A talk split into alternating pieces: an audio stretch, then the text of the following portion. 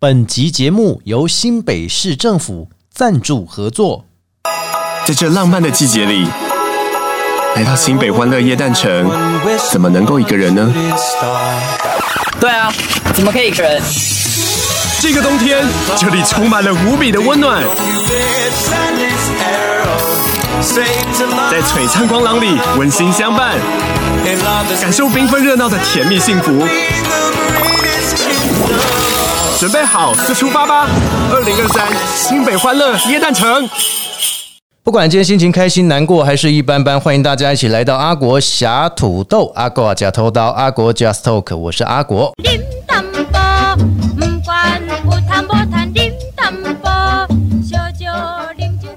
p a r k 节目开始之前，大家可以透过 Apple、Google、KK Bar、Spotify 还有三岸声浪以上几个平台搜寻“阿国”两个字，你就找到阿国侠土豆的节目。不管呢你是要来重听之前节目，还是要追新节目，欢迎大家踊跃来加入，也欢迎大家给我们小的赞助，让我们节目能够越做越好。在今天呢，我们可以说哈，台湾的政策侠土豆当中啊，今天呢特别来到了我们新北市这边呢、它的管辖范围还蛮大的哦。我给爱讲哈，由于它的细致糟糕吼，做海边啊，快要到宜兰 的共寮，所有民众哈这个服务的范围哈，包含细致啊、金山、万里、瑞芳、平溪、双溪、共寮。欢迎我们立法院赖品妤委员跟大家打个招呼。Hello，阿国好，各位听众朋友，大家好，我是立法委员赖品妤。第一次见到的委员，对于您投入了这个呃立法院当委员之后，一直到现在，我发现到说，哎，其实你对于一些议题啊、时事或是在地的关心，也是非常的入围的。比如说呢，很细微的去观察说，到底哪一些政策，还有哪一些法案，你必须要去推动，你必须要去提出。哦，现在啊，立法委员可以说马西波后走，对不对？哈，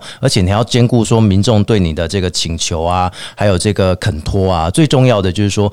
有一些议题是你本身就想要去做的一些目标，那希望说你能够让我们台湾啊，让这个新北啊能够更好，对不对？哈，所以基本上来说，哈，这提出的证件呢、啊，哎，大家在提出证件一定就嘴对不对？对您来说，哈，您在提出的这些证件当中，有哪一些是已经呢正在施行或是已经落实的呢？啊，说到这个政见政策，嗯嗯，其实刚才阿国的这个问题，我觉得可以简言之为政绩啦。哦因为其实现在这一任也差不多要四年了嘛。对呀、对呀、那我觉得做一个立法委员，第一个就是说，中央在立法院立法的时候，其实我们一个法案下去涵盖的范围是全台湾嘛。哦，对，对，所以其实这几年来，我们推动了蛮多的修法，嗯我觉得都蛮重要的。像我之前三年多，呃，都是在教育文化委员会。哦，那中间我也有当招委，那个时候其实像是幼教法啊、嗯教保条例啊，还有儿少性剥削防治条例等等的，其实都有在我当招委的任内去成功去修正、去通过。嗯那这中间其实我就是希望说，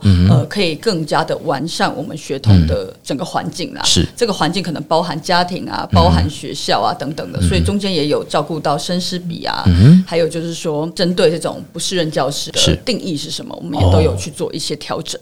除了这个以外，我觉得还有一个比较特别的是，因为阿国好像有说我们的听众朋友，对对对有的不一定是台湾人。啊，对呀、像美国啊、新加坡啊，也是有国会议员嘛。嗯，是。那以台湾来说，其实像我这一席，呃，还有一个身份是区域立委，哦，也就是说，呃，我们除了要兼顾这个国家的法案跟政策以外，呃，选区内的事情也是非常的重要，是。对我们来说也是一个首重之重。对，尤其是呢，台湾有修改制度过，嗯哼以前呢是大选区，一区有很多席，现在一区只有一席，所以变成说，其实我呃当选立法委员之后呢，选区内建设的推动对我来说就非常非常非常的重要。哦，那我觉得我的选区面临的问题，嗯，其实就是整个新北市面临的问题的缩影。嗯，怎么说？像交通吗？交通是一个点，但是我觉得最深层的问题，其实我有时候跟民众也会在说，我觉得最大的问题是新北市太大了。新北市的服务员太大，人也太多了。对，新北市服务员广大，然后加上说它的地形中间其实被台北市切开。对对对，那我们现在人口是全台湾人人口最多的县市，包含直辖市、非直辖市，是有四百万人。那大家要知道，在台湾的法规里面，一百二十万人就可以升格为直辖市，对所以我们等于是三个直辖市的人口还有找。哦，然后再加上说呢，当时改制的时候，我们选择把行政中心放在板桥。是我大概跟听众朋友解释一下，大概就是在西半部啦。那也就是说，过去的十几年来，我们看到的是新北的发展都是以板桥为核心辐射出去，包含说三三重啊、新庄啊、林口等等在呃发展。那反而东边、东半部，尤其是东北边，我们这边，我觉得相对的被挹注的资源是相对的少。是那其实是在这个大前提之下，导致说我们的选区哦，真的是有非常多的建设没有跟上。嗯，那所以那个时候，其实三年多前过来，我真的有一种百废待举的感觉。我说实话。哦。那所以这一任下来，对我来说最重要的任务是什么？其实我觉得讲交通太笼统了，我觉得是打底。对我来说，我希望在我做的这个第一任，帮我们这一区过去没有去发展、没有做到的建设先打底。那当然，一任不可能完工啊，甚至不可，甚至有些建设是还没有到开工。是但是你该走的流程应该都要开始动了。至少你的公文已经先批准，然后环评要通过，或者是说呢，专家的他们的调查过了对，那你才会提出说这个预算要怎么做，对不对？对，没错，就是这样。嗯所以其实这一任我们做了蛮多事情的。那有些事情是已经准备要完工，有些是准备要动工。哦，那比如说，最近我在戏子车站有去了隔音墙，我觉得隔音墙也是一个蛮有趣的问题。是因为像我们细致的铁路是这样子，嗯其实，在十几年前它是平面铁路。哦，对，没那后来随着我们区域的发展，它把它铁路高架化，大概在十五年前。对。可是当年呢，十五年前的时候，其实并没有预期到我们这区人口后来会如此指数型的发展。对。所以变成就是说高架化之后的那个隔音设备完全是不敷使用。嗯，那所以后来我来了之后，就有跟审发会委员一起去找到了一笔预算，是。那把沿线的隔音墙全部翻新。嗯那我觉得这件事情其实就是因小见大啦。哦我们戏子区或者说整个我们这个七区很多的建设都是这种状况，就是早就该做了，但是没有做。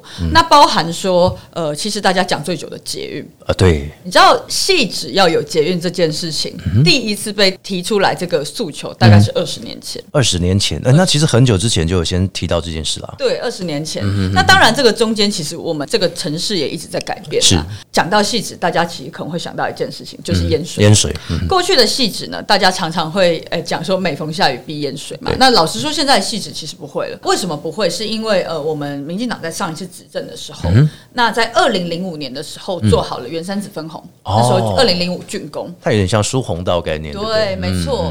那后来原山子分红盖好之后，细子的这个水患才停歇，不然过去真的很可怕。象神啊、赫伯啊、那利，你知道那个时候的淹水是有些社区甚至是出动橡皮艇去救援。反正就是只要提到细子，就会看到电视上出现了很多的这个橡皮艇，然后就开始在救人了。对而且啊以前戏子的高楼就很多了，大家竟然会竟然说，哎、竟然是要从这个橡皮艇那边从三楼、四楼去把人给救出来，对啊，哇，这个有点夸张。你知道，其实超过二十年的社区，很多那个社区那里走进去，它都还有一个水位线。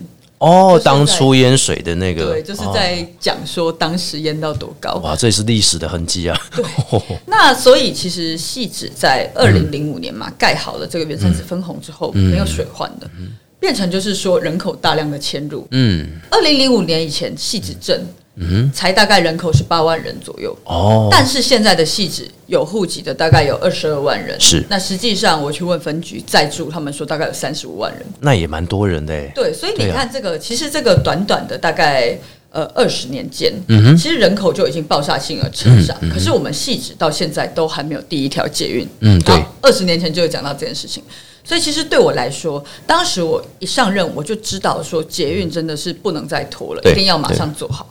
那我觉得很有趣的是，这次捷运真的会做了，但是细职人都还半信半疑。嗯那原因是因为其实过去细致捷运这件事情，已经每次选举都被拿出来，对对然后民众觉得自己被骗了很久，而且甚至就是过去呃朱立伦要竞选那个新北市长的时候，他有假动工。哦。然后我我们那个时候去查过去的新闻，他二零一二年的时候说，呃，二零一二动工，二零二三完工，结果没有想到啊，二零二三年捷运才核定。哎。那而且是因为我来，那个时候我们非常的积极处理，所以那时候连地基几乎都一根都没有嘛。什么都没有，那什么都没有。那个时候还有一次的动工内容是路树移植，哦，哎，这个是蛮夸张的一件事情。对，那我还得去跟民众解释说，为什么这一次的动工是真的，这次的捷运核定是真的。那我讲的很简单，就是说一条捷运啦，全台湾都一样。嗯你要你要去能够做，一定要核定。嗯，那其实过去的二十年，捷运讲了半天都没有核定嘛，是没有核定就没有动工嘛，所以核定前跟你讲会动工的都是骗人的。哦，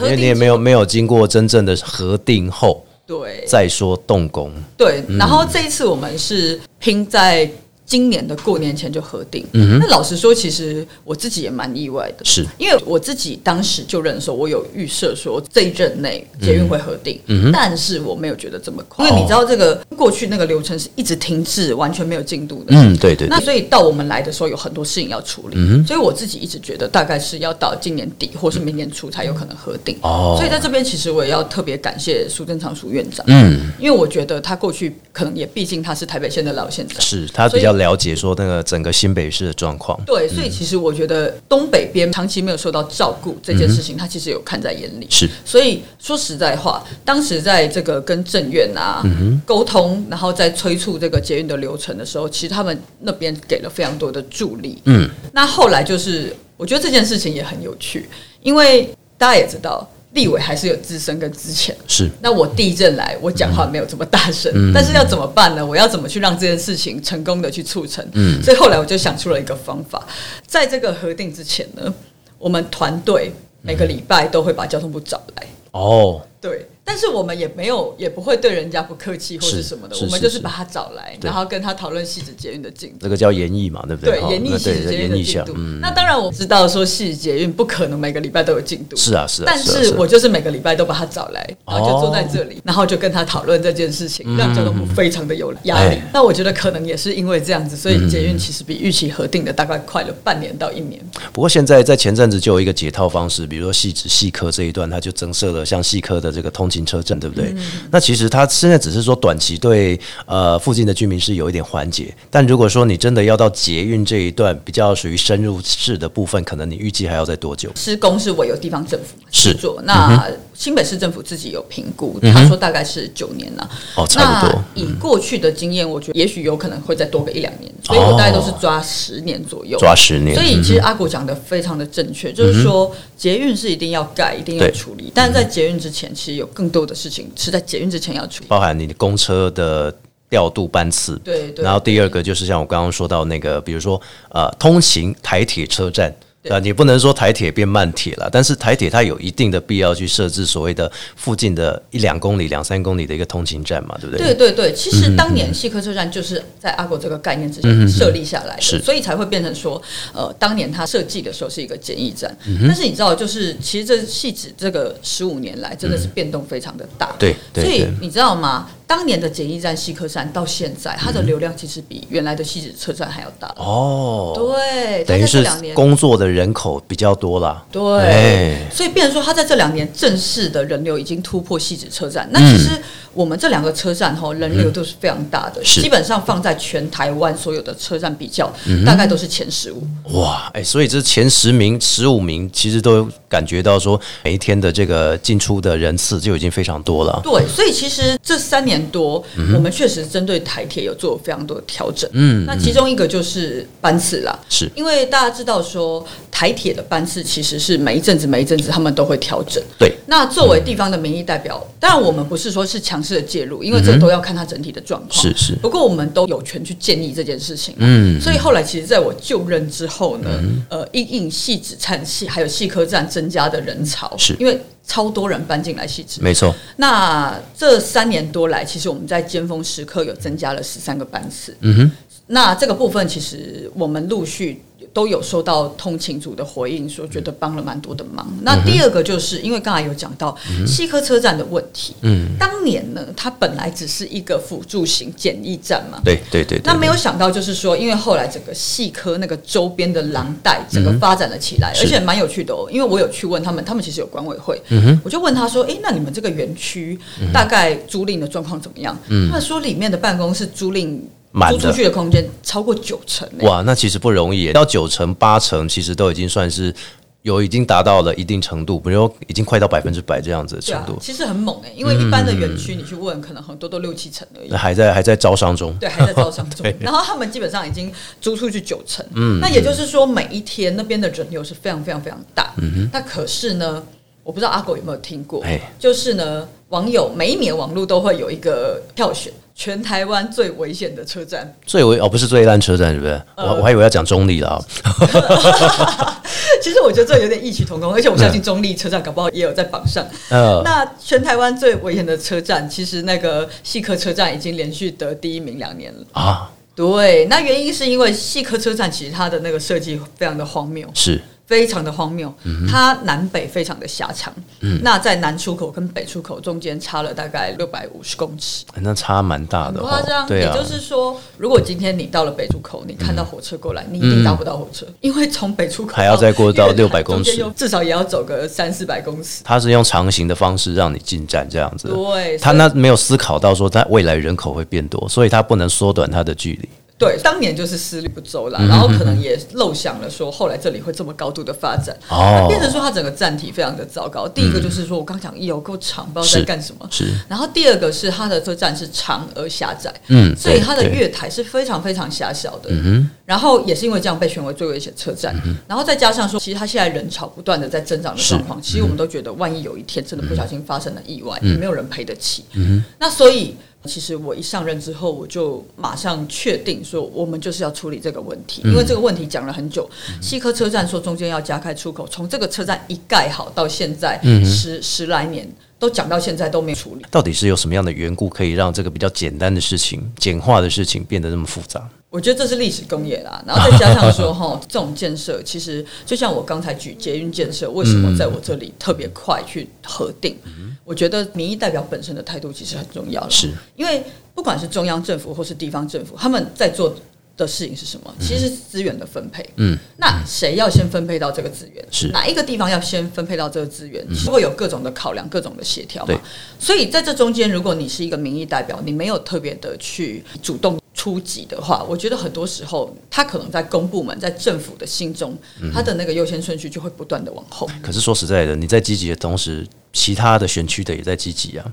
是，啊，那边安装会有有没有排队的顺序的问题？呃，其实就是会排队嘛。哦像前瞻计划，其实它就有一个蛮大的规则，就是会排嗯队。不过它的方式是，它有一个计划，然后有一个 pool，然后一笔经费，那让你地方政府自己去排，哦就是要送件，然后要去排。是那只是说，这中间我觉得协调跟追踪就非常的重要。嗯那像细科车站的改建，在我上任的时候，我就把它当成一个非常优先的议题。是，所以后来呢，终于在我的手上也成功的就是争取到了细科车站的改建，而且一个好消息啦，就是大概前阵子一个多月前，它终于成功的绝标出去了。所以终于已经发包了。呃，对，就是终于成功的绝标，那准备要发包，那现在是在做一些要动工。前的文书处理啦，文书作业做完之后，预计大概年底就可以开始施工。哎，这也是个好消息啊！这真的是很难呢、你知道讲的简单，实际做很难。因为阿国也知道，嗯就是这几年呢，因为疫情的关系，其对实公部门的公共工程流标非常的严重。对呀、对。那我可以简单的跟听众朋友解释一下，为什么流标很严重？这个真的是玄之又玄啦。嗯简单的说就是呢，因为疫情，嗯。大家可以看到说这两年非常多的台商回流，回流，嗯，回流之后呢，他们又要赚钱嘛，是。那他们就开始在新建了很多的工程，对。这不是公共工程，也可能是私人那也有可能盖房子。对之类的。这几年我观察他们的工程主要是以中南部为主，哦。那导致说呢，北部非常多这种工程的包商啊、工人啊，就跑到中南部去调度不够，对不对，对？就就去做工了。而且你知道，因为其实呃，公部门的这种标案啊，基本上它还是有一定的规定，对对对然后一定的逻辑，所以其实有的时候对包商来说，他不一定会优先想要去包公部门的案子。是有的时候私人的企业如果缺工，然后需要包商，他们就直接去了嘛。哦，所以就变成说，这几年公部门流标超严重，尤其是北嗯部，因为他们包商都跑到中南部去做工。嗯嗯嗯那像我自己观察啦，细致的大型工程，嗯常常到第三标才招得出去。哦那像这个细科车站，它就是标到第三标的时候，才有顺利的绝标出去。会不会觉得说厂商觉得太严格，还是说可能工程时期拉太长？我当时有标的时候，我有去问啊，嗯其实不只是钱的问题，主要是因为台铁要夜间施工。哦，是因为你今天这个车站在施工，对对对对你不能整个车站都停嘛，民众要使用，你还是要使用，你还要留个通道啊，哈，还要部分的去做整修。对，所以等于就是说，这个工程会拉得比较长，然后会涉及夜间施工的问题啦。嗯，不过反正这个东西就是台铁自己要处理，他每一次就是流标之后就会去修正标案的内容。嗯嗯嗯，那那后来反正就是有顺利的标出去了。嗯，他们预计工程大概会十八个月。那也乐观其成哦，其实也不长啊，十八个月大概也才一年半左右。对，但是如果没有延后的话，应该最多也可以延到两年这样，呃，这种工程比较时间比较没那么长的，应该会相对好一点。相对好一点。因为我觉得嗯那那个工期，我自己的观察是工期比较长的这种，容易会越拖越长。了解，而且我自己的观察，在我们这一区，如果是有中央施作跟地方施作，好像也会有一些工期还要协调啊的差异。是是是举例子，像如果是我们戏子人就知道嗯。说，近期有一个也是蛮重要的公共工程通车，就是国道一号康宁街南路的匝道。嗯。啊就是我我跟阿国主持嘛对对对。那天阿国主持，然后我们遇到的那个工程，因为这个工程其实是在我上任前，二零一九年十二月核定。花了在两年两三个月时间，对不对？嗯，那是我上任前核定的，但是因为我上任后知道说这个匝道真的对我们来说太重要，太重要，因为只有北，或是说你要往另外一边，可能还要绕个两公里左右。没错，因为原来我们社后地区的民众嗯啊，要往台北市，你要不就是要去走西呃西湾路，然后绕里门街，对对对对对那要不就是要从东湖去上国道，对，那其实每天的早上通勤时间，这两边都是塞到爆炸，是没错，然后尤其是往里面街那边，其实又会绕一大圈。嗯哼，所以这个康宁街南路匝道开了之后，售后的民众就非常方便，可以 就开上康宁街这边，然后就上国道。直接。上国道，而且在开通之后，其实我有去往东湖那个方向站，我就顺便站路口跟大家打招呼，顺便看那个车流。是还有我也有站在里门街那边看，这两个地方的车流真的跟过去比起来少少了非常非常非常多。解决一点拥塞问题啊。对，好非常多。其实地方的反应都非常好。这个工程也很有趣，因为它基本上是以中央主责。是然后当时在我上任前核定之后，我知道它很重要，所以我就一直催。嗯，那我刚就有说，其实捷运我们是每周催嘛。是。那因为我们每周都会把交通部叫来，那所以就一起讲了。对，我就顺便一起讲对。你知道现在公共工程嘿延宕是常态，但是这个工程反而提早了百分之十的时间哎。对，这个工程是提早完工，对不对对？，真的很少见。哇，真的很少所以这也是告诉大家说，其实我们有这个立法委员或者是我们的议员在做一些监督的话，然后你不断的去开会，尤其像中央政府，我们要怎么去协调，才能让他的这个脐程能够更快的结束？我觉得这个就是立法委员非常重要的一个工作。好、那像你除了刚刚讲到细致之外，哎、你看你的这个区域这么多，还有金山万里啊，对不对？好、刷定马爱造，海平亚马爱造，平西共寮。所以你觉得这些地方到底要怎么把它串联起来？除了说除了观光推展之外，还有哪一些急剧改善？哎，这个就是非常重要的一个问题。嗯我说的对，因为它很狭长啊，对，因为像我的选区呃非常的大嘛，除了戏子以外，还有金山万里，然后对对对瑞芳、瑞芳双溪共寮，做矿工的就知道，然后大家可以听听得出来，就是说除了戏子比较都会区以外，是是另外的六区其实是比较乡镇的。除了像瑞芳，还算是一个人口稍微多一点的地方。对对，它是我们区里人口第二多的地方，但是它还是相对的算是比较是半都会区。是那我觉得其实呃，除了戏子以外的六区都面临类似的共同问题。第一个就是人口的流失啦，是，那第二个就是人口的高龄化。嗯，没错，没错，然后再加上说，其实我刚一点名，大家如果对台湾的观光是有一点概念的，就知道说都是非常非常受欢迎的观光区。对呀、对呀、对，结果呢，变成说演变到现在，我们的选区哈，嗯，另外的六区到了。假日，特别是假日的时候，那个观光交通都是瘫痪的状是。态，所以其实在我这一区，交通、交通跟交通是哦。非常大的问题。要求你这都会区的交通解决完，你要去去解决观光区的交通。对，然后像其实像呃，我刚讲的另外六区嘿，现在有呃一个共同的计划啦，就是台六二线延伸，是。不管是西延或是东延。那我先讲西延，因为西延的进度比较快。比，较快，嗯，这个也是很有趣的一个问题。你知道当年呐、因为我的选区还有一个东西非常有关，就是核能发电厂。是是是是，最有名的核四，争议最多的核四也在我的选区共寮啦。对龙门它叫龙门电厂。龙门那除了核四以外，其实核一、核二，核二是在我的选区万里，那核一是在隔壁的石门。可是我我的选区金山就跟就在石门，就是临近了，嗯，所以呢，其实对于金山万里来说，有一个东西政府一直欠他们，嗯是什么？就是另一条新的替代道路。哦，这个东西的缘起是当年呐、这个核一、核二厂是那个十大建设那个时候去做的。是那个时候政府在这里盖核电厂，其实就因为老实说，一个地方也没有人喜欢核电厂盖在自己那边啊。但是又不能有没电的可能性，应？该是说，当年发电的技术是。也不像现在有这么多的选择，有这么多再生能源没有这么发达嘛，对对对那个时候没有嘛，那可能就是燃煤，然后要不就是核电等，就选择有限。对。而且再加上说那个时候其实还在呃威权时期，嗯基本上就是解严的那个前后，是，所以基本上就是政府说什么就是什么。反正就盖就盖嘛。对，所以那个时候其实你所谓的十大建设盖下去，或是很多大大小小的建设，地方是真的都是没有反对的声音吗？不是，嗯不一定而是在那个威权的年代，谁敢反抗，谁能够反抗？是那其实也就是那个背景之下呢，核电厂来到了我的选区。哦，那哦当时他们跟地方啊，就是就有给一个允诺，嗯就是说，因为我们还是要预期说可能会有核灾的风险，是是所以应该要有一条替代道路。嗯嗯结果没有想到呢，这条替代道路从三四十年前说要做到现在，核一核二都已经停机都已经停工了，都没有嗯做下去。对停止运作嘛。对，真的是非常的夸张，都还没有做。哇，那我觉得，所以其实我在谈这条路的时候，我会先讲这个故事。嗯嗯我会说这个。不只是要处理我们选区的观光，我们选区的交通，嗯。它同时其实是一个公平正义的问题嘛。你把核电厂放在这里，然后你当年答应了这件事情，嗯。结果搞到核电厂、欸已经停止运作了，都还没有盖，这就是你的错嘛。是。那第二个就是阴燃，那第二个实燃上面，因为我刚刚就有提到说，基本上我们那边假日啊，都是整个交通都是瘫痪的，所以真的是急需一个呃新的道路，对，可以可以去供我们使用。是过去的十五年。都有在讲这个方案，只是这个方案一直难产，然后后来胎死腹中。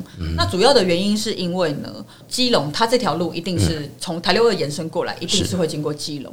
那原来的设计是想要经过基隆，会经过基隆的道武仑地区。嗯那其实这些年来一直都是道武仑地区不希望这条道路去呃经过他们那边。是。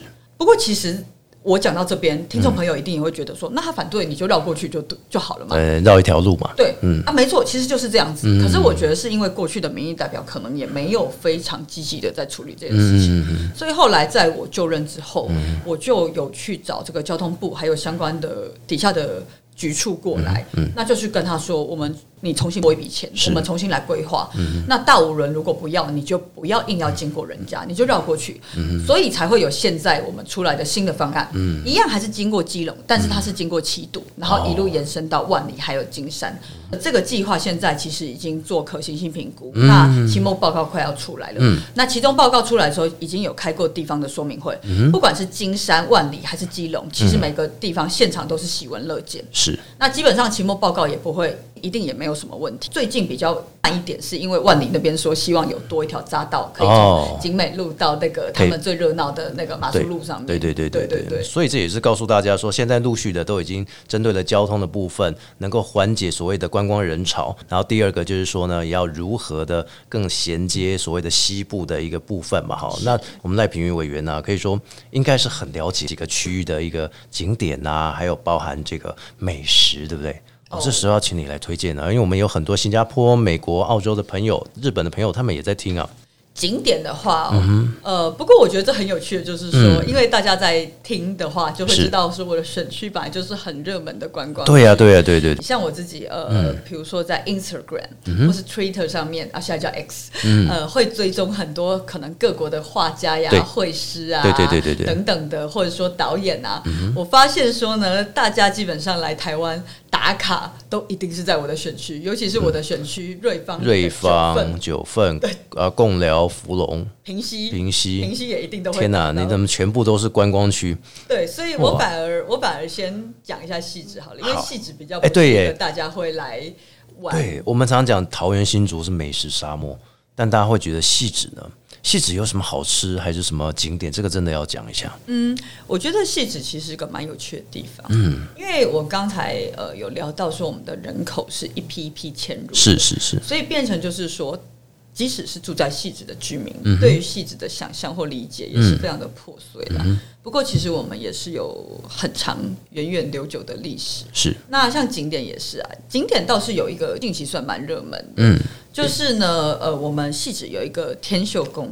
那它是在大尖山那边，是它是步道的开始。那它这个步道其实可以一路到四分尾山。嗯哼，那最近开始算是越来越热门，原因是因为它对于登山者来说算是一个呃蛮入门的登山路线，比较不会累啊。对，所以就是说，假日你想要踏青、想要登山，又不想要有过大的挑战的时候，这条路线其实是一个蛮好的选择。这个是秘境啊？对，而且这个中间会经过也是大尖山上的另一个宫庙圣德宫。哦，那一个它有一个很大的拱门嘛，对对你到 Instagram 上面打大尖山圣德宫，你就会看到非常多的网红啊、网美都有在那边打卡，啊，他们很喜欢是很漂亮。他们用那个健走的角度，或者说是用运动的角度嘛。因为它那个地方又呃盖的比较高一嗯点，所以直接看过去就可以看到整个台北盆地，然后打卡下去其实是非常的漂亮的。哦，那所以细致，如果大家想要来走走的话，我觉得这边是一个蛮好入门的地方嗯是，就是可亲近性也高，然后也漂亮。哎这个是私藏景点啊，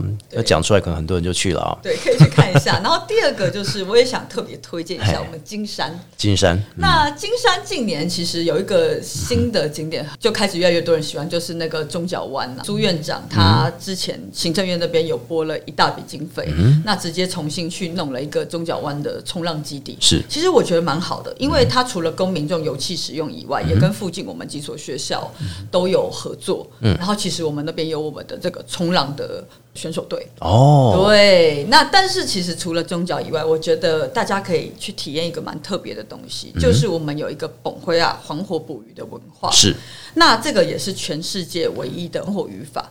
它的方式是这个渔船它会在夜间航行，然后会有一个船头会有那个船长会有一个火把去点亮。照亮海面，然后将水里的那个青鳞鱼、嗯去围捕到这个网子里面。哦这个是大家可以去详细。如果说你对田野调查，或者说想要看一下在地民情有兴趣，这个蛮好的。对，而且他那个时候他就是先点火把，然后实际一到一往上，你看到那个青鳞鱼是全部全部一涌而上，是是是就像飞鱼一样这样飞起来。哇，很壮观。对，非常的壮观。因为黄火鱼法，它过去是有在没落的，是因为青鳞鱼这个鱼类本身，它的这个经济价值并不是很高的。对对，所以其实过去我们这个崩灰啊这件事情，嗯，它本来是有到了一个瓶颈，嗯不过后来其实有发现说，它不是一定是要是这种呃渔业的经济价值，它其实可以转化成观光的经济价值。对对对对，所以现在开始，其实越来越多的这种本灰啊的渔船有开始在做这种观光服务。嗯，所以如果大家有空，那对这种传统文化是非常的有兴趣的话，是也欢迎一起来参加这种本灰啊的观光团。是我相信一定可以带给你一个完全完全不同的观光体验。哇，哎、这也是结合在地民众民俗的部分哦，或者是说长明文化的部分，这也是蛮重要的哈。啊，你吃的该不会给我们推荐芙蓉便当吧？嗯，是不是？